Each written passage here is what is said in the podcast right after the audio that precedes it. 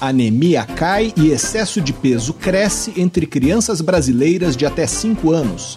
Empresa quer usar drones para frear a proliferação do mosquito Aedes aegypti.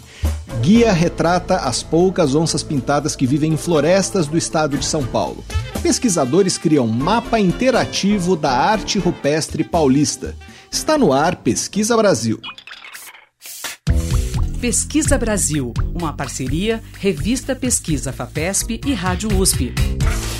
Apresentação Fabrício Marques. Olá, sejam bem-vindos ao Pesquisa Brasil, o programa de rádio e podcast da revista Pesquisa FAPESP. Eu sou Fabrício Marques, editor de política da revista, e o tema principal do programa de hoje é a evolução do perfil nutricional das crianças brasileiras.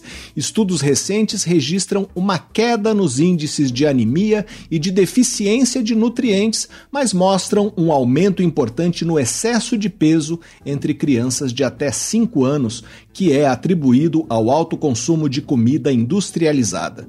Vamos conversar também sobre uma tecnologia que utiliza drones para soltar no ambiente machos estéreis do mosquito da dengue. O objetivo é interromper o ciclo de reprodução do Aedes aegypti e conter a sua proliferação. Outro destaque do programa é um guia lançado no final do ano passado que retrata as poucas onças pintadas que ainda vivem livres em florestas paulistas. E vamos falar também sobre um mapa interativo que reúne registros de arte rupestre encontrados também no estado de São Paulo. Você pode acompanhar o conteúdo de Pesquisa FAPESP nos nossos perfis nas redes sociais. Nós somos arroba Pesquisa FAPESP no Facebook e no Twitter e no Instagram e no Telegram, arroba pesquisa underline FAPESP. Nosso site é o revistapesquisa.fapesp.br e lá você pode ouvir o Pesquisa Brasil quando quiser, também pode se cadastrar na nossa newsletter, assim você acompanha a nossa produção de reportagens, vídeos e podcasts. E se quiser falar com a gente, fazer uma pergunta ou uma sugestão, escreva para o e-mail pesquisabr@fapesp.br. Pesquisa Brasil uma parceria da revista Pesquisa Vapesp e Rádio USP. Apresentação: Fabrício Marques. O programa começa com um giro de notícias. Uma escola de medicina da cidade de Nova York vai oferecer formação gratuita para todos os seus alunos, agora que uma ex-professora doou um bilhão de dólares para a instituição. Essa é uma das maiores doações já feitas a universidades norte-americanas e certamente é a maior para uma faculdade médica. A doação para a Escola de Medicina Albert Einstein, que fica no bairro do Bronx, foi feita por Ruth Gottesman, de 93 anos anos. O dinheiro é proveniente da fortuna de sua família. O marido de Ruth, David Gottesman, que morreu em 2022, tinha uma empresa de fundos de investimentos. A mensalidade da escola era de quase 60 mil dólares por ano. Dos 183 alunos que entraram na faculdade neste ano, 59% são mulheres e 18% pertencem a minorias. Foram anunciados os vencedores do prêmio Peter Murani 2024, que reconhece trabalhos inovadores que melhoram a qualidade de vida das pessoas e neste ano foi concedido na categoria Ciência e Tecnologia. O primeiro colocado foi um projeto de um nanoscópio desenvolvido na Universidade Federal de Minas Gerais pelo físico Ado Jório de Vasconcelos. O nanoscópio é um equipamento óptico que revela imagens na escala do nanômetro, medida um bilhão de de vezes menor do que o metro. Em segundo lugar, ficou o projeto de um reator sustentável que permite a remoção de contaminantes da água, como resíduos de pesticidas e de medicamentos, e a conversão de dióxido de carbono em produtos de valor comercial, como o etanol. O projeto foi coordenado pela química Cláudia Longo, na Universidade Estadual de Campinas, a Unicamp. O terceiro colocado foi o projeto Tecnologia para a Redução da Evasão Escolar, conduzido por Leonardo Souza na Universidade Federal do Sul da Bahia, que criou uma solução baseada em inteligência artificial que ajuda a identificar precocemente estudantes em situação de abandono escolar e mapear os motivos que levam os alunos a deixar a escola. O governo da China está realizando uma auditoria de todas as retratações de artigos científicos assinados por autores chineses nos últimos três anos. As universidades chinesas tiveram menos de três meses para levantar e declarar todos os artigos de seus pesquisadores que foram cancelados por erros ou por má conduta.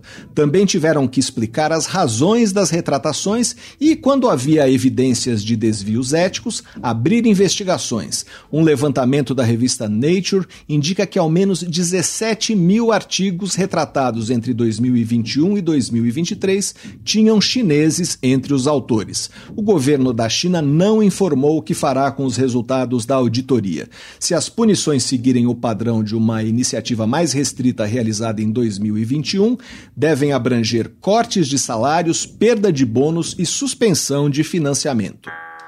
O consórcio internacional envolvido na construção do telescópio gigante de Magalhães, um megatelescópio que deve começar a operar em 2029 no deserto do Atacama, no Chile, anunciou a entrada de um novo parceiro, o Instituto de Astronomia e Astrofísica da Academia Cínica, um dos principais institutos de pesquisa das academias nacionais de Taiwan. Com a inclusão, o consórcio passa a ser composto por 14 instituições de pesquisa eh, de países como Estados Unidos, Austrália, Coreia do Sul, Israel, Taiwan e Brasil. No Brasil, a FAPESP participa do consórcio com investimentos de 50 milhões de dólares. Com isso, cientistas do estado de São Paulo poderão utilizar 4% do tempo de operação anual do megatelescópio. Pesquisa Brasil. Entrevista. Uma tecnologia que havia sido criada para fazer o controle biológico de pragas agrícolas com a ajuda de drones está sendo testada para frear a proliferação de mosquitos transmissores de vírus causadores de doenças, como o Aedes aegypti. Desenvolvida pela empresa Birdview, situada em São Manuel, no interior paulista, a solução consiste em usar os drones para soltar mosquitos Aedes aegypti machos e estéreis, a fim de que eles acasalem com fêmeas selvagens são as fêmeas e não os machos que picam e transmitem vírus causadores de doenças às pessoas. Como os mosquitos machos são inférteis, a intenção é interromper o ciclo de reprodução da espécie. A tecnologia está em processo de validação pela Agência Internacional de Energia Atômica. Nós vamos conversar agora sobre essa estratégia com o engenheiro Ricardo Machado. Ele é o cofundador da Birdview. Olá, Ricardo, seja bem-vindo ao Pesquisa Brasil. Muito obrigado por participar do programa. Ah, muito obrigado, é, é, um prazer estar aqui. Ricardo, para começar, eu queria que explicasse como funciona essa tecnologia. Vocês soltam os mosquitos machos estéreis para quebrar o ciclo de reprodução do, do Aedes aegypti, é isso? Isso, exatamente. É, nós fazemos sistemas de embalagem e soltura para insetos benéficos, tá? É, utilizados na, na agricultura e também no, na área urbana. Uh, no caso do Aedes aegypti, nós, uh, nosso equipamento solta machos estéreis adultos, tá, que não picam e não carregam nenhuma forma de, de modificação. Tá? Então, nós não estamos modificando as populações selvagens de forma alguma. Tá? Então, é, é uma forma extremamente segura de controlar é, esse importante vetor. Mas também se pode soltar mosquitos pela terra, não precisa ser pelo drone. Qual é a vantagem de fazer isso com um drone? Olha, é, é, tem que lembrar que são, não são métodos concorrentes, tá? são métodos complementares.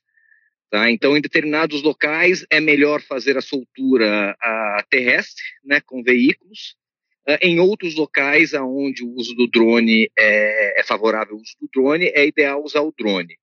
Tá? O drone traz algumas vantagens, é, especialmente na questão da, da, homogeneidade de distribuição. Tá? Então, o drone vai voar de uma forma muito regular sobre toda a área de interesse, tá? incluindo uh, os interiores de, de quarteirões, uh, terrenos baldios, tudo mais, né? que normalmente é onde ficam os criadouros, tá? e faz isso com muita rapidez. Tá? A soltura terrestre normalmente é restrita às vias públicas. Então, uh, isso quer dizer que demora um pouco mais, uh, tem um pouco menos de probabilidade dos mosquitos soltos na via pública chegar à fêmea selvagem no interior de um terreno baldio no meio de um quarteirão. Quantos mosquitos um voo de drone consegue lançar? Olha, depende dos drones. O que nós gostamos de usar, é, que é daqueles é, um pouco menores, né, muito capazes, carrega 17 mil é, mosquitos é, por voo tá, por vez. Como foram os testes até agora? Foi possível verificar se esse método consegue quebrar o ciclo de reprodução e diminuir a proliferação de mosquitos é, de uma forma mais eficiente do que o lançamento dos mosquitos é, em meio terrestre? Exato. Então foram algumas, algumas etapas. Tá? A primeira foi é, regida pela, pelo pessoal da Agência Internacional de Energia Atômica da ONU, né, na Áustria, e lá foram as questões mecânicas, né, os impactos do mecanismo de liberação nos insetos. Tá? Eles avaliaram a quantidade de, de quantificaram os danos causados pelo mosquito, uh, pelo mecanismo no mosquito, e o, o quanto isso impacta tá, na, tanto na habilidade de voo dele pós-liberação e também na sobrevivência pós-liberação. Tá? Esses foram os testes do equipamento. Ah, de testes pilotos, nós já fizemos uh, alguns, né? então nós já fizemos uh, quatro, se eu não me engano, em, em nível bairro, tá? E consiste principalmente num, num negócio que chama MRR, que é Mark, Release, Recapture. Tá? Então, espalham-se armadilhas tá? de Aedes aegypti pela área alvo, é, e daí esterilizam, criam e esterilizam o mosquito macho, colorem ele né, com corante, e daí esse inseto é liberado. E daí, com base nos, nos nas capturas das armadilhas, é, mede-se a questão da, efici, da, da, eficiência da distribuição. Tá? E o terceiro, tá, que é o teste, o, a efetividade dele, tá, é medida mais ou menos da mesma forma, né? coloca-se armadilhas de, de, de, ovos e larvas, né? ovitrampas, uh, libera-se os, os mosquitos e medem o quanto que reduziu a questão de, de larvas é, é, em, em, nas armadilhas, nas áreas controle e nas áreas feitas com, com, com o drone ou outros métodos. E os resultados quais são? Ah, é, é, extremamente positivo. Tá? A técnica do inseto estéreo ela funciona, é comprovada, é utilizada desde, é testada e utilizada desde a década de 1950. É, foi muito positivo. A principal diferença, então, então tanto a soltura terrestre como a soltura por drones, reduziu, reduziu aí mais de 95% a população do mosquito. A diferença foi que com o drone isso ocorreu mais rápido, tá? Isso ocorreu em entre três a quatro semanas versus dois a três meses com a soltura terrestre provavelmente devido à homogeneidade maior de dispersão. É, Ricardo, por que uma agência de energia atômica teve que validar esse método? Porque a técnica do inseto estéreo foi é, desenvolvida logo após a, a, a guerra para promover o uso de tecnologias uh, uh, nucleares para o bem, tá? Uh, então, os insetos eles são esterilizados por raio-x, tá? E tudo isso, todo esse esforço foi capitaneado, é capitaneado, né, é, em grande parte do mundo, uh, pela Agência Nacional de Energia Atômica. Então são eles que coordenam tudo isso. Para essa solução se tornar um produto ou um serviço, o que falta? É essencialmente a contratação, tá? Então já tá, já existe a produção desse mosquito, tá? Em escala, isso pode ser aumentado, é, pode ser aumentado uh, razoavelmente, de forma razoavelmente tranquila. Tá? E já existe o método de soltura, que também pode ser escalado também de forma razoavelmente tranquila. Óbvio que com muito trabalho e esforço de todas as partes, tá? mas essencialmente o que falta para isso ser usado em escala cidade é a contratação. É, Ricardo, a Birdview criou esse método para o controle biológico de pragas para lançar no campo insetos é, que ajudem a controlar pragas agrícolas, não é isso? Como surgiu essa ideia e em que ela já é usada? Tá, então é, nós começamos a trabalhar com drones na agricultura em final de 2014. Em 2015, nós nos deparamos com o, o, controle macrobiológico de pragas, tá? que é exatamente utilizando insetos benéficos. Uh, nós enxergamos um uso de caso ideal para a tecnologia do drone, porque normalmente a volumetria por unidade área, né, ou, ou o peso do, do, do, produto, do material por unidade área é muito baixo. Tá? Então, nós estamos falando aí de, de, de um parasitóide para broca da cana. É, é, o volume são 3 mililitros por hectare. Tá? Então, então, é muito pouco. Então, um drone pequeno, né, fácil de operar e fácil de transportar, consegue cobrir uma área grande. Tá? E aí nós enxergamos que ele poderia ser utilizado para esse fim.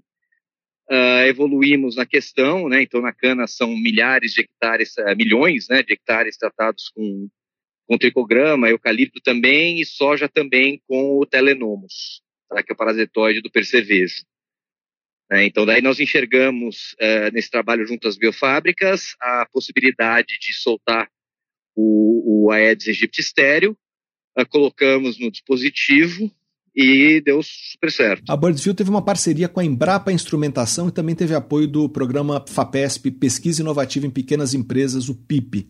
É, quanto tempo demorou o desenvolvimento e como funcionou essa parceria? Exato. Então a parceria com a Embrapa Instrumentação, né, ela ocorreu aí meados de 2020, tá? Se eu não me engano, ou 21, acho que 20.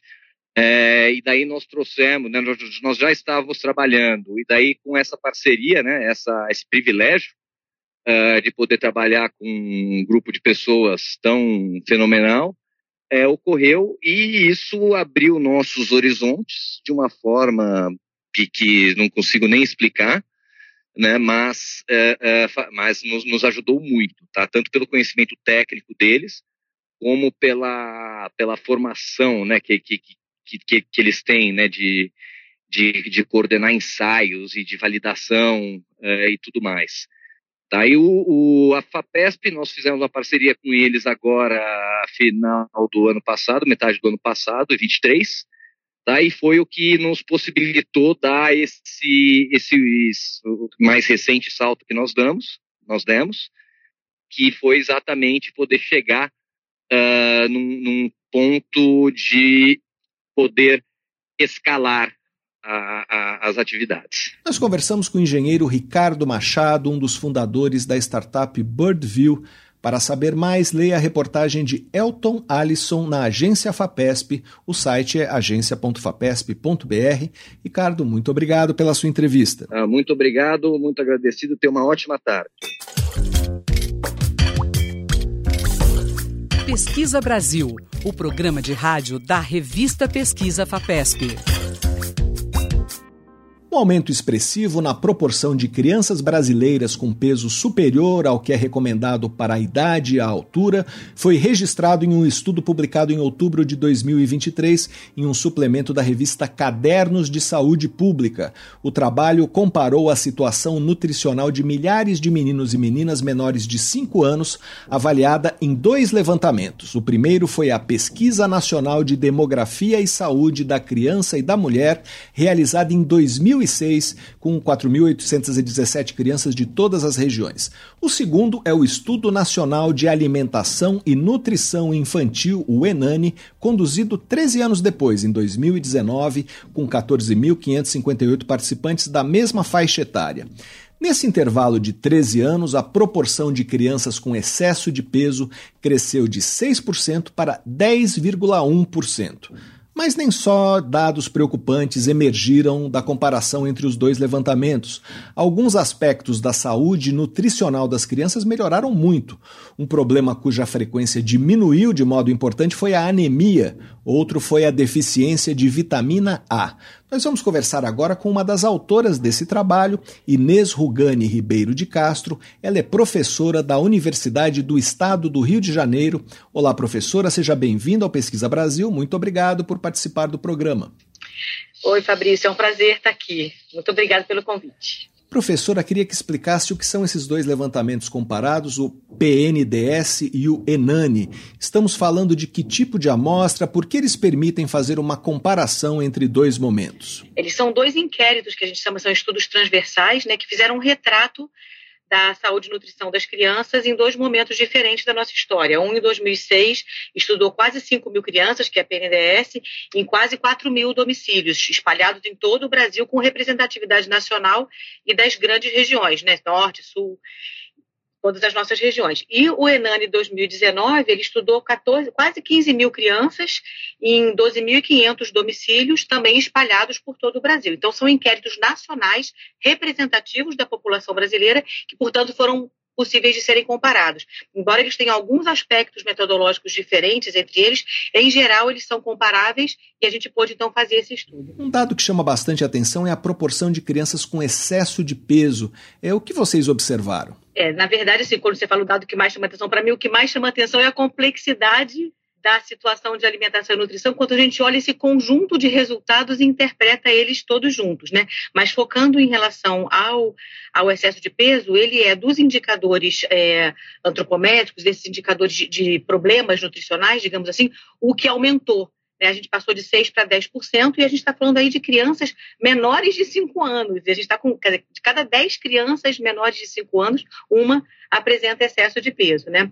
Por outro lado, a gente teve a queda né, da, da, da prevalência de é, deficiência de vitamina A e de anemia, que são duas boas notícias, né? Professora, o que aconteceu com a alimentação das crianças é, que explica essa transformação? Então, a, em relação aos dois estudos, a gente não consegue comparar dados de alimentação porque a, a, coleta de informações detalhadas sobre alimentação só foi feita em 2019. Então, o retrato de 2019 é assim, uma prevalência inferior a que a gente gostaria, na ordem de 60 e poucos por cento, 66% de crianças que conseguiram atingir o que a gente chama de diversidade alimentar mínima, mínima, né? Então, a gente tem um terço das crianças que não atingiram.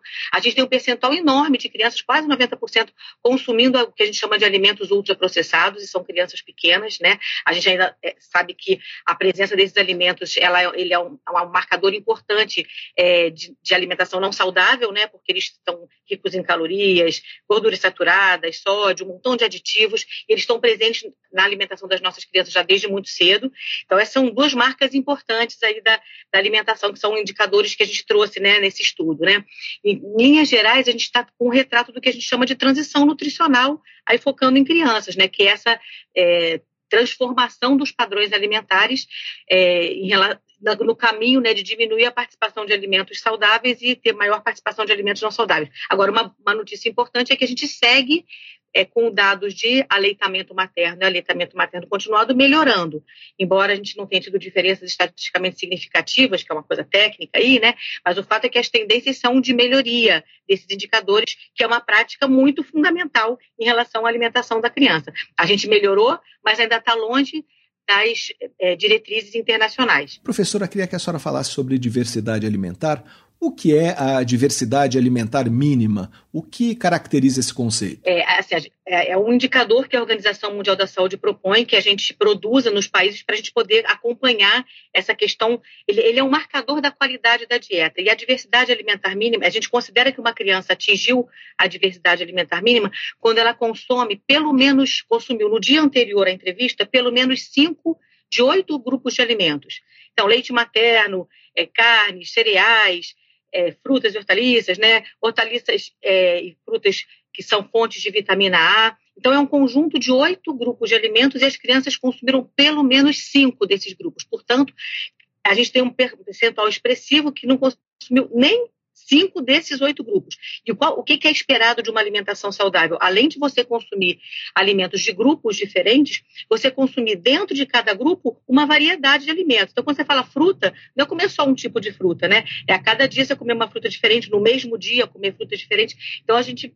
a gente precisa muito disso para que a alimentação seja equilibrada e a criança tenha todo o aporte de nutrientes necessários para o seu crescimento e seu desenvolvimento plenos, né? Professor, e tem um resultado preocupante relacionado à baixa estatura também? Está aumentando? Não, é, a baixa estatura ficou estável, né? Os dados comparando os dois é, estudos mostrou que os dados que a gente encontrou foram de 7%. Né?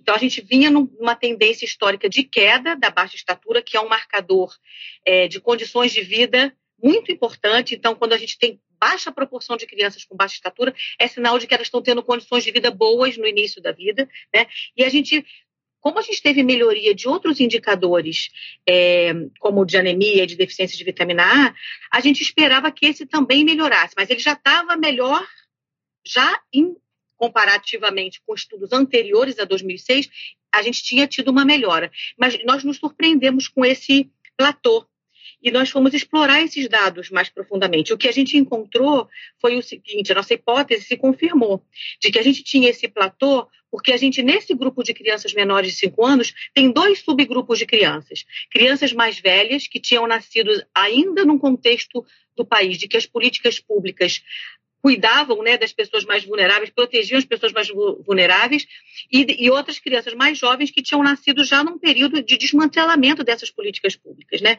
E o que a gente observou foi isso, que as crianças mais velhas tinham um estado nutricional melhor em relação à estatura para a idade, e as crianças mais jovens não, um estado nutricional pior. Esse, essa análise, ela faz parte desse, você mencionou, né, o esse número especial dos cadernos de saúde pública, essa análise específica da baixa estatura é um artigo adicional desse é, número temático em que a gente aprofunda é, esse, essa interpretação desses resultados. Né? O que, que normalmente acontece quando você tem uma estabilidade de políticas públicas? A gente espera que as crianças mais jovens tenham, é, para a sua idade, uma altura melhor e que à medida que a vida vai passando e a criança vai sendo submetida a doenças, né, às vezes é, insegurança alimentar, ela vai tendo essa altura comprometida. Então, é surpreendente a gente encontrar o inverso, entendeu? As crianças mais jovens piores que as mais velhas. E o que se mostrou foi isso. Na verdade, é, se a gente fizesse esse retrato mais para frente um pouco e as políticas continuassem as mesmas, quer dizer, o desmantelamento das políticas continuasse em curso, o que a gente esperaria encontrar seria uma piora do estado nutricional em relação a esse indicador, o que é uma aberração, né? porque todo o movimento que a gente tem feito no mundo é buscar diminuir esse indicador, porque ele é um marcador de mais condições de vida. Né? Então, a gente agora está muito curiosos de ver, a gente está é, indo a campo agora para um novo estudo Nacional de Alimentação e Nutrição Infantil. Estamos iniciando o estudo piloto nesse momento e vamos coletar dados agora em 2024. E vai ser muito interessante, porque a gente vai poder fazer uma, uma comparação 2019 que é um momento imediatamente antes da pandemia, mas num contexto de desmonte de políticas, e depois de 2024, um momento pós-pandemia e de retomada das políticas de garantias de direitos. Professora, que políticas públicas podem funcionar para reverter esses indicadores ruins? O que precisa ser feito? É, o que eu acho que é importante dizer é isso, assim, o que, o que faz a gente superar esses indicadores são políticas estruturantes associadas a políticas específicas voltadas para o grupo etário, porque estamos aqui falando de crianças, né? Então, para você tem um estudo muito bonito do professor Carlos Monteiro, da USP, em que ele compara 2000, é, 1996 com 2006 e por que, que a gente teve uma queda importante do déficit de altura, né, déficit de estatura das crianças. E ele mostra que, que a, a importância, por exemplo, da melhoria da escolaridade das mães da queda da fecundidade, número de filhos por mulher, né, é, do saneamento, de acesso a postos de saúde. Então, muitas vezes, quando a gente pensa em alimentação, a gente pensa só no que está no prato da criança, né? Às vezes nem se lembra do aleitamento materno, que é uma coisa fundamental para essa, essa, esse perfil nutricional da criança ficar adequado, né? Mas quando a gente está falando de políticas públicas promotoras né, da saúde da criança, a gente tem essas políticas estruturantes, como eu estava mencionando, acesso à educação, acesso à educação infantil para as crianças pequenas. A gente hoje no Brasil ainda tem uma cobertura aquém da necessária é, de creches, por exemplo, né? tem as políticas que envolvem abastecimento, por exemplo, né? É, e que garantem uma, um fornecimento né, de alimentos saudáveis a preços justos nos, nas periferias, né, que são é, regiões muitas vezes desprovidas de acesso a esses alimentos. Políticas de transferência de renda, como a gente tem o Bolsa Família hoje, ele é fundamental. Essa política é fundamental né, para garantir condições dignas que a família possa, então, comprar os alimentos necessários, se ela não tem como, como cultivar, né, como ter uma forma de produção ou de recebimento que não seja via compra. Então, esse conjunto de políticas, não existe, não existe pode pirlim pim, pim não existe solução mágica. É um conjunto de políticas de garantias de direitos, né? E somadas a elas, as políticas e programas que o próprio Ministério da Saúde desenvolve, dirigidas ao público infantil, acompanhamento do crescimento, suplementação de, com é, micronutrientes, né, com vitaminas e minerais é, em determinados grupos etários ou em determinadas condições. Porque uma coisa que a gente não falou até agora, Fabrício, é das desigualdades do nosso país. Né? A gente já tem dados, esses dados que a gente traz é, resumo que a gente comentou aqui são dados médios do país. Mas quando a gente olha pelas segundo macro-regiões, segundo nível socioeconômico das famílias, segundo idade das crianças, a gente encontra é, situações de maior vulnerabilidade. Por exemplo, crianças pequenas no norte, particularmente as mais vulneráveis economicamente, têm prevalências muito mais altas dos déficits nutricionais do que a média. Né? Então, só para a gente ter uma ideia da importância, quando a gente pensa em políticas públicas no Brasil, a gente precisa encarar a questão da superação das desigualdades e da promoção da equidade. Como esse perfil nutricional se compara com o de crianças de outros países do mundo? A gente está é, a gente está melhor que vários países e pior que outros. A gente está numa, numa, situação intermediária, que é uma característica dos países né, de nível econômico intermediário, como é o nosso caso. Né? A gente, eu acho que a gente tem um cenário muito interessante, porque a gente está conseguindo é, superar né, esses déficits nutricionais clássicos, né, que são anemia, deficiência de vitamina A, é, baixa estatura, e a gente tem tem um aumento da prevalência de, de excesso de peso, que é, que é um alerta, mas a gente está ainda abaixo quando a gente se compara com outros países que já têm essa prevalência bem mais alta que a nossa. Então, a gente está num momento ótimo de ação, né? Porque, e aí acho que a gente tem que entender essa janela de oportunidade como uma, uma janela que a gente não pode deixar passar, né? De maneira que a gente consiga fazer com que a infância né, aqui no Brasil seja uma infância saudável, né, plena, né, e que, que a gente garanta o direito à alimentação adequada e saudável para todas as nossas crianças. Nós conversamos com Inês Rogani Ribeiro de Castro, professora da Universidade do Estado do Rio de Janeiro. Professora, muito obrigado pela sua entrevista. Eu que agradeço. Seguimos falando sobre a evolução do perfil nutricional das crianças brasileiras. Nós vamos conversar agora com o pediatra Antônio Augusto Moura da Silva. Ele é professor da Universidade Federal do Maranhão. Ele participa de uma pesquisa que, de tempos em tempos, reavalia a saúde de crianças nascidas em três cidades brasileiras: Ribeirão Preto, em São Paulo, Pelotas, no Rio Grande do Sul e São Luís, no Maranhão. Um dado impressionante desse estudo é que, entre os nascidos em 1978 em Ribeirão Preto, 15% tinham excesso de peso quando chegaram aos 10 anos, mas 30 anos mais tarde, quando esses indivíduos chegaram aos 40 anos de idade, 74% deles estavam com sobrepeso ou obesidade. Olá, professor, seja bem-vindo ao Pesquisa Brasil. Muito obrigado por participar do programa. Eu que agradeço, Fabrício. É uma honra estar aqui. Professor, é uma criança com sobrepeso, ela vai se tornar um adulto obeso? Por que é importante que se preste atenção à questão do sobrepeso nas crianças? Então, sobrepeso é o excesso de gordura corporal. Então, normalmente, a gente tem um, um certo percentual de gordura considerado normal. Então, sobrepeso é quando esse percentual de gordura ele passa do normal. Ainda não é obesidade, quando você tem, assim, um grande aumento desse percentual de gordura. Então, o que a gente tem visto, né, não só no Brasil como no mundo, infelizmente, é uma tendência de aumento do sobrepeso ao longo do tempo. Então, é, o dado que nós temos, por exemplo, de Ribeirão Preto, aos 10 anos, é, 15% né, das crianças tinham excesso de peso. E esse, esse valor subiu demais, né, quando essas mesmas pessoas aí acompanhadas depois de 30 anos, quando eles chegaram aos 40 anos, esse excesso de peso já passou a ser 74%. Ou seja, de cada quatro pessoas, três estão com excesso de gordura corporal. Professor, queria falar sobre esse estudo. Ele é realizado em Ribeirão Preto, em Pelotas e em São Luís. É, de que forma a realidade é diferente nesses três lugares? Então, o que, que acontece, nós temos um consórcio de coortes de nascimento. Então, nós acompanhamos, né, é, primeiro, na hora que a criança nasce, né, o bebê nasce no hospital, e aí nós fazemos segmentos seriados ao longo da vida. O acompanhamento mais longo que nós temos agora chegou aos 40 anos. É, então, aqui, por exemplo, em São Luís, né, nós vimos aí os dados de Ribeirão Preto. Em São Luís, é, a, a, primeira corte foi feita em torno de 15 anos depois de Ribeirão Preto, foi em 97, 98. E essas crianças foram, então, acompanhadas, né? É, então, quando elas estavam com 8 anos de idade, por exemplo, o sobrepeso estava em 5%.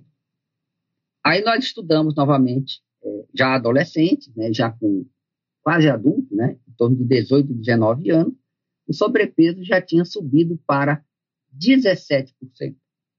Então, só para você ver, isso está acontecendo em todo o Brasil. Agora, esse aumento não se dá é, de forma homogênea pelo Brasil todo.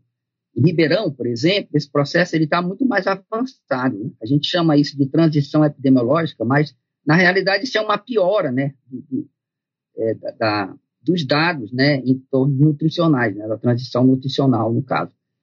E a gente vê, né, que aqui em São Luís, esse processo também está acontecendo, mas ele, ele ainda está em valores bem inferiores né, ao que está é, em Ribeirão Preto. Professor, o senhor disse que os dados mostram uma piora, mas esse perfil de sobrepeso aumentando ao longo da idade não traz é, vantagens em relação à situação de décadas atrás, quando o problema era desnutrição e os seus impactos? Não, não tem nenhuma vantagem, né? Porque, assim, no Brasil nós temos quase terminando com a desnutrição. Digo quase, porque algumas áreas rurais remotas e população indígena, a gente ainda tem desnutrição, infelizmente.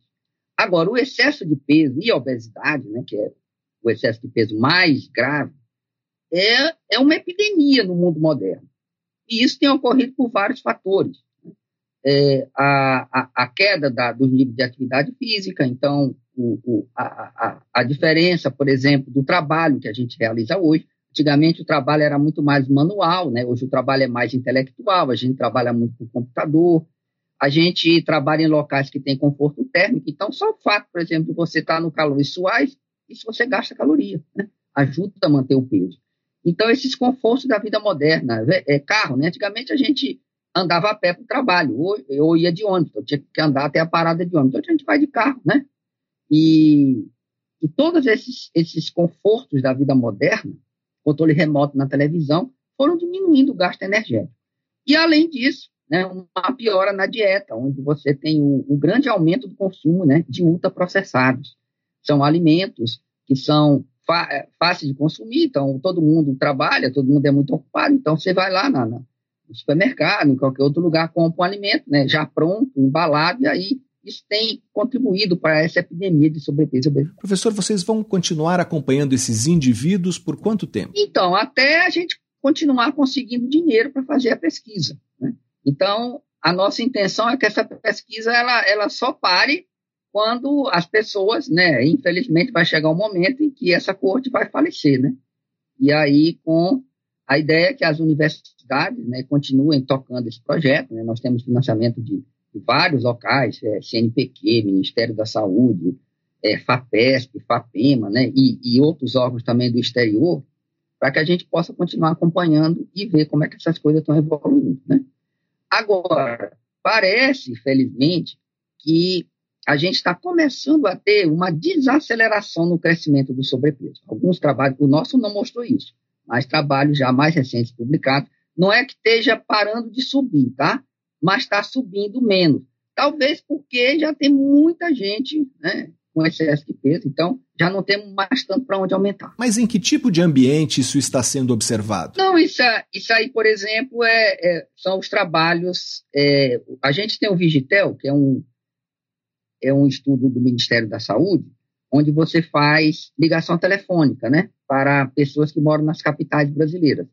Então, todo ano tem lá o telefone, aí você pergunta né, o peso das pessoas, então você acompanha um pouco né, esse processo. Não é medir o peso, como a gente faz nos estudos de coorte, que é mais adequado, mas a pessoa refere o seu peso pelo telefone. E aí a gente tem visto já, uma, felizmente, uma desaceleração. Então, é possível né, que, a, que a partir dos podcasts, dos trabalhos que a gente tem visto, as pessoas estão, parece que estão começando a ter um cuidado maior com a saúde.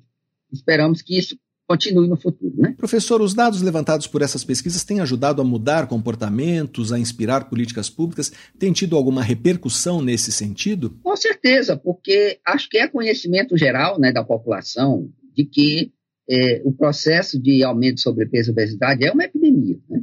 As pessoas têm sofrido muito, têm se preocupado muito com isso. Não é fácil perder peso, é uma, é uma dificuldade muito grande, né? envolve é uma mudança de estilo de vida, uma mudança de hábitos que é muito penosa, né? Então, é, é realmente, eu acho que todo mundo é, é, consciente desse problema. A dificuldade é, é como mudar esse processo, né?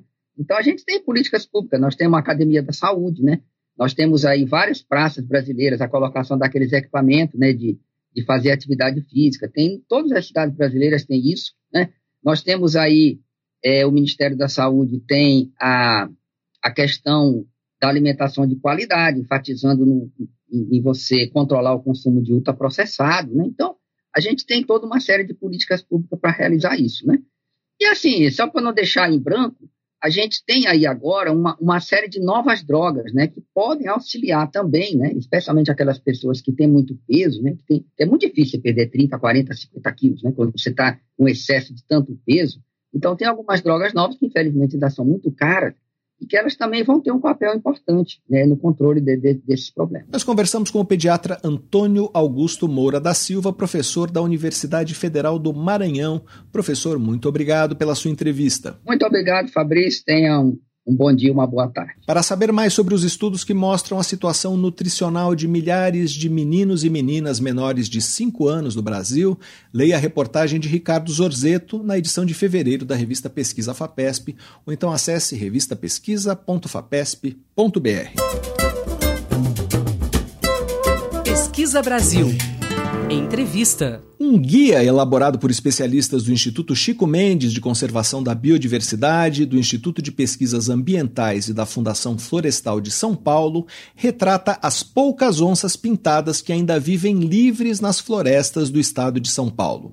Os animais foram mapeados por meio de câmeras fotográficas instaladas nas matas e identificados individualmente através das manchas únicas que eles têm sobre o corpo, as chamadas rosetas. Os pesquisadores atribuíram nomes aos bichos. Teodoro, por exemplo, é um macho de 90 quilos que vive próximo ao rio Paranapanema, no oeste do estado. Já a onça modesta vive nas matas da região do chamado Contínuo de Paranapiacaba, ao sul do estado, e é uma das onças pintadas fêmeas mais longevas conhecidas na Mata Atlântica. Para falar sobre esse levantamento e sobre as onças retratadas, nós vamos conversar agora com a bióloga Beatriz de Mello Beisigel, do Instituto Chico Mendes de Conservação da Biodiversidade, que é a coordenadora do levantamento. Olá, Beatriz, seja bem-vindo ao Pesquisa Brasil. Muito obrigado por participar do programa. Oi, Fabrício, eu que agradeço o convite para participar do programa. Beatriz, como esse levantamento foi feito? Como vocês identificaram esses animais? É, as onças pintadas têm, cada uma tem um padrão de manchas, que a gente chama de rosetas, que é único. É como a nossa impressão digital. Cada uma das onças pintadas tem um padrão único. É, algumas rosetas, um, um padrão único do lado direito, um padrão único do lado esquerdo. Então, é, se a gente consegue um registro fotográfico e a gente identifica pelos registros fotográficos, em foto mesmo, ou em vídeo, é, feitos através de uma, um equipamento chamado de armadilha fotográfica, é, se a gente tem um registro fotográfico do lado direito do animal e um registro fotográfico do lado esquerdo, a gente tem um animal perfeitamente identificado. Mas não são todas as onças que vocês conseguiram identificar dos dois lados, é isso? Não. É, muitas vezes é, a gente colocou nesse guia registros é, dos projetos oficialmente desenhados para é, obter registros dos dois lados dos animais, para fazer uma estimativa populacional completa das onças pintadas mas algumas vezes a gente tem registros só incidentais, que só é, tirados em projetos que tinham outras finalidades, e que aí tem menos armadilhas fotográficas ou tem armadilhas fotográficas não, é, não planejadas para esse fim de identificar completamente um animal, e aí a gente consegue, por exemplo, um registro só de um lado do animal. E aí é, a gente tem uma identificação incompleta. Então, por exemplo, o guia tem 51, no máximo, onças pintadas. A gente tem é, 51, diríamos, perfis. Muitos desses perfis pode ser que um lado esquerdo e um lado direito pertençam ao mesmo animal. E a gente não sabe. Estão no guia como dois perfis diferentes. É, Beatriz, nem todas as onças estão vivas hoje, né? As imagens foram captadas ao longo do tempo e alguns desses animais já morreram, é isso? Sim, esses registros estão sendo feitos é, por armadilhas fotográficas ainda de outros modelos, de é, numa época em que elas, o uso delas ainda não era muito, muito, muito difundido, a gente tinha que importar direto dos Estados Unidos, eram muito mais caras e a gente tinha muito poucas. É, então, esse material é coletado desde 2006, esses registros, esse acompanhamento populacional é feito desde 2006, mas a gente tem é, registros incidentais feitos por outros pesquisadores é, desde 2003.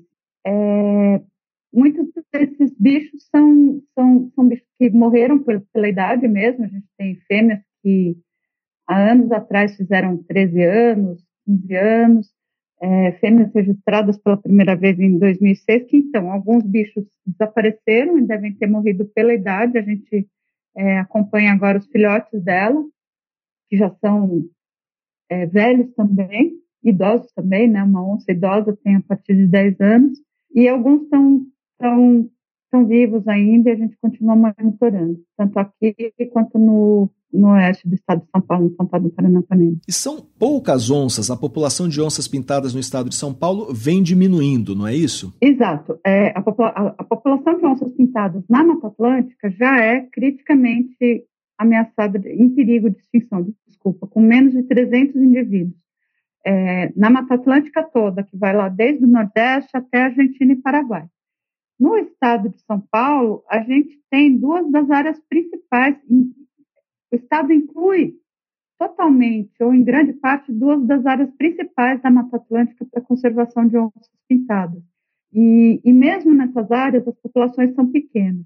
E é, o projeto FAPESP, que foi aprovado na chamada, nessa chamada, que, que gerou esse, esse, esse guia, tinha como um dos objetivos atualizar a estimativa populacional das onças pintadas aqui no contínuo de Paranapiacaba, que é formado pelos parques estaduais Intervalos, Carlos Botelho, Petar, Nascentes do Paranapanema, é, algumas áreas particulares, grandes florestas particulares contínuas e é, parte da dos quilombos do Médio Ribeira, ali no Vale do Ribeira. A gente já tinha feito um projeto nesse sentido, também financiado pela FAPESP, em, entre 2008 e 2011, e 2012, na verdade, né? é, os dados coletados entre 2009 e 2010 é, forneceram uma estimativa populacional das onças pintadas nesse pedaço de Mata Atlântica e atualmente a gente ainda está preparando a publicação desses resultados, mas nessa década a população diminuiu pela metade. A densidade populacional das onças aqui no contínuo de Paranapiacaba diminuiu pela metade. Então não só são muito poucas onças, como é, a tendência populacional é, é, diminuição. Outros lugares do país ainda têm populações de onças pintadas maiores, como a Amazônia e o Pantanal, certo? Isso, a Amazônia e o Pantanal são os, os grandes, as grandes esperanças para a conservação da espécie, são as maiores populações. É, a Amazônia é a grande população, né? só que o Pantanal tem uma densidade populacional muito alta. É, as duas áreas têm é, grandes áreas ainda é, relativamente preservadas, é, tem presas de grande porte em maior quantidade, a onça pintada evoluiu para a dentada da onça pintada é tão poderosa para caçar é, jacarés e tartarugas, que tem uma, uma coraça muito, muito forte, e aqui na Mata Atlântica a gente não tem grandes quantidades dessas presas, né? Então a nossa densidade de presas é menor, a densidade populacional das onças pintadas é bem menor do que nesses biomas. Elas andam áreas muito maiores, então a densidade já é inerentemente mais baixa, mas está é, tá, tá caindo. Nós conversamos com a bióloga Beatriz de Mello Baizigel, do Instituto Chico Mendes de Conservação da Biodiversidade. Para saber mais sobre o Guia de Onças Pintadas do Estado de São Paulo, leia a reportagem de Carlos Fioravante na edição de fevereiro da revista Pesquisa FAPESP, ou então acesse revistapesquisa.fapesp.br. Beatriz, muito obrigado pela sua entrevista. Eu que agradeço pelo seu tempo e pelo convite. Você ouve Pesquisa Brasil. Apresentação: Fabrício Marques.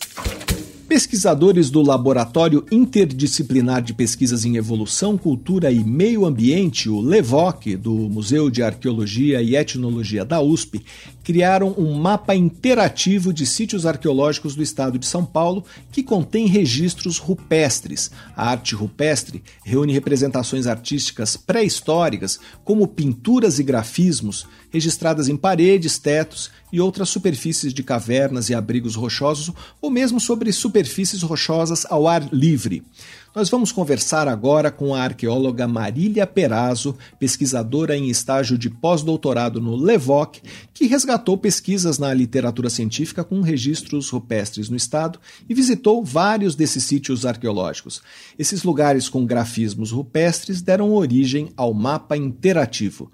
Olá, Marília, seja bem-vindo ao Pesquisa Brasil. Muito obrigado por participar do programa. Eu que agradeço, Fabrício. É um prazer estar aqui com vocês. Marília, o que o território do estado de São Paulo tem eh, em termos de registros de arte rupestre? São muitos registros? Sim, Fabrício, temos, temos muitos registros. Nós iniciamos nosso trabalho em 2019 com, com 19 sítios catalogados não é? E demos, demos, início a, demos início a trabalhos de, de prospecção em, em, várias frentes, de, de, em, várias, em vários locais. Né? E começamos, na verdade, com base em, em pesquisas bibliográficas de trabalhos que já haviam já havia sido, sido realizados, já haviam sido realizados, né? tanto com, com arqueologia de contrato, né? com pesquisas que estavam sendo efetuadas de arqueologia de contrato como com, com pesquisas acadêmicas, como foi o caso da dissertação de mestrado do Luana Alberto, foi uma dissertação muito importante no âmbito acadêmico. Começamos nosso trabalho e hoje, né, de 19 sítios iniciais que nós, que nós iniciamos, hoje nós temos 54 sítios cadastrados. Então, mais que dobramos o número de sítios e temos a expectativa de continuar essas pesquisas. É, Marília, Estamos falando de pinturas e registros rupestres feitos há quanto tempo? Quem eram os habitantes que fizeram esses registros? Então, nós estamos falando de grupos né, que estiveram aqui em tempos pretéritos. Nós ainda não temos datações dessas pinturas e dessas gravuras, datações diretas, mas temos trabalhos é, é, é, efetuados pelo grupo do Levoc, coordenado pelo professor Astolfo Araújo, que vem desde, desde 2010 né, trabalhando no estado de São Paulo, vem escavando sítios né, de grupos caçadores-coletores, sobretudo. Então, nós, dos sítios com pinturas e gravuras rupestres, nós temos três sítios escavados no estado de São Paulo com datação. Né? Com datação, nós temos três. O abrigo de Itapeva, que tem uma datação mais antiga, em torno de 5 mil anos. Tá? Essas datações que eu, vou, que eu vou falar aqui, elas não têm vínculo direto com as pinturas e com as gravuras rupestres, mas elas falam desses grupos que viveram no entorno. Então, a gente tem dados do contexto arqueológico desse sítio e desses grupos que ali viveram, mas a gente não tem um vínculo direto dessa datação com as pinturas e as gravuras rupestres. O outro sítio que nós temos datação é o Abrigo do Alvo, que está posicionado em Analândia, aí também no interior do estado de São Paulo. Ele tem uma datação de 7.500 anos. É um sítio que tem uma dominância de gravuras rupestres. Tá? Tem apenas um, um pequeno painel de pintura rupestre. O abrigo de Itapeva está no município de Itapeva, o que eu falei agora há pouco. Nós temos lá uma grande dominância de gravuras, mas também tem pinturas. E o outro sítio que que nós temos, que foi escavado há pouco tempo, na verdade, o, a equipe do Levoc já fez duas escavações, uma, em 2019 e uma, e uma outra, se eu não me engano, foi em 2021, que tem uma datação em torno de 3.000, 3.500 anos, mais ou menos. Então, essas datações elas não estão, mais uma vez, vinculadas diretamente com as pinturas e gravuras rupestres. Só para dar um adendo aqui, há uma diferença entre pintura e gravura rupestre é uma, é uma, diferença, uma diferença técnica. As pinturas elas têm uma técnica aditiva. É quando você adiciona o pigmento sobre o suporte. Tá? Então, é uma pintura rupestre. As gravuras já é aquela técnica subtrativa. É quando há a incisão, do, uma incisão sobre o suporte rochoso. Por isso que a gente fala que é uma técnica subtrativa, ou seja, a subtração do, do suporte né, de, de partes do suporte rochoso para a elaboração da figura. Então, há essas duas, essas duas formas de, elabor, de, de elaboração de figuras. Então, uma aditiva, quando insere o, o, pigmento sobre o suporte, esse pigmento pode ser de diversas cores, e aí no estado de São Paulo a gente tem uma dominância de, da, de pigmentos vermelhos, mas também há figuras brancas, amarelas, há figuras bicromáticas, quando a gente tem o, o vermelho e o amarelo, o vermelho e o branco. E há também, em menor quantidade, figuras pretas. O maior desses sítios é a Pedra do Dioguinho, não é isso?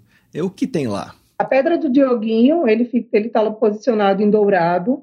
É um sítio que a gente tem 48 metros de é um paredão de 48 metros. Ele, ele, é um sítio bem maior do que 48 metros, mas são 48 metros de, de paredão repleto de gravuras rupestres. Ele só tem gravuras rupestres, não temos pinturas. Então, ele é composto por gravuras rupestres é, com dominância de figuras que a gente não reconhece, compostas por tridígitos, que são como setas, figuras circulares, conjunto de pontos. E nós temos, no, nesse paredão, nós temos uma figura que, que em forma de um servídeo, apenas uma reconhecível. Todo o restante do, do conjunto gráfico do sítio é composto por figuras não reconhecíveis. Algum desses sítios pode ser visitado? Veja, as, os sítios de São Paulo, ele, de São Paulo, estão de forma dominante posicionados em áreas de, de propriedade particular. Nós temos um sítio posicionado em Guarulhos, que é o Morro do Ianguçu, né, que é um sítio que está bem, bem impactado. Para você ter noção, quando eu fui lá em 2021, ele, ele, ele a gente identificou várias gravuras rupestres, e quando a gente voltou para fazer todo o, o, levantamento, já em 2023, esse sítio já, a, a, grande parte das gravuras já não existiam mais.